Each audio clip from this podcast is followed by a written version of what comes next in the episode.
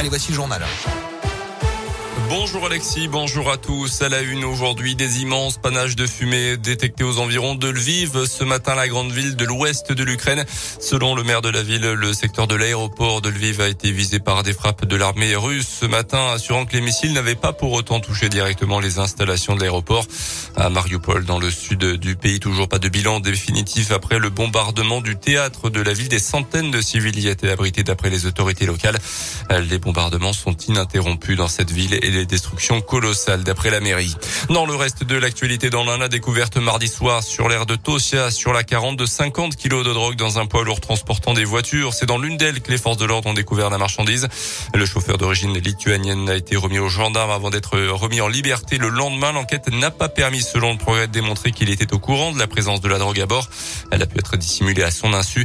Il y a une semaine, les douaniers avaient retrouvé plus de 150 kilos de cannabis dans un camion espagnol, là aussi sur la 40. Le nombre de ménages sur surendettés continue de baisser dans l'un malgré la crise. L'an dernier, plus de 1100 dossiers ont été déposés dans le département, 7% de moins qu'en 2019, l'année référence. Le département fait état de 213 situations de surendettement pour 100 000 habitants contre 192 au niveau régional, 225 au niveau national. Les derniers chiffres montrent donc que la crise du Covid n'a pas eu d'impact sur la santé économique des Indinois les plus à risque. Qui achète quoi, où et comment? Plus de 1750 ménages de l'A interrogés à partir d'aujourd'hui et jusqu'à mi-juillet dans le cadre d'une grande enquête de la CCI du département une étude qui intervient tous les cinq ans qui permet d'analyser les habitudes de consommation pour mieux répondre aux attentes des habitants.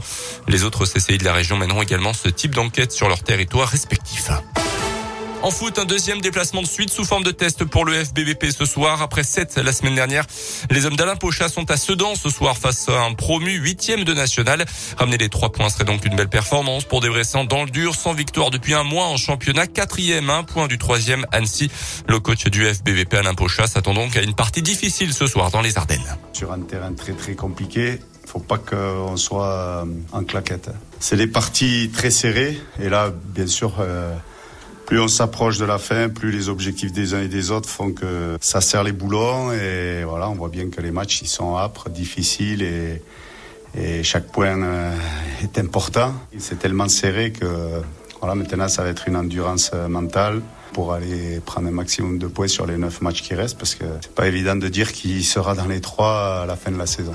Sedan, FBBP, c'est assuré à 19h. Ce soir, les Bressans retrouveront Verchères pour le choc face à l'actuel leader du championnat Laval. Ça sera dans une dizaine de jours. Et puis en Ligue Europa, l'OL s'est qualifié hier soir pour les quarts de finale de la compétition avec un match nul un but partout à domicile face au FC euh, Porto à l'OL Stadium Les Lyonnais. Elle avait emporté 1-0 euh, sur le terrain de Porto. C'était la semaine dernière.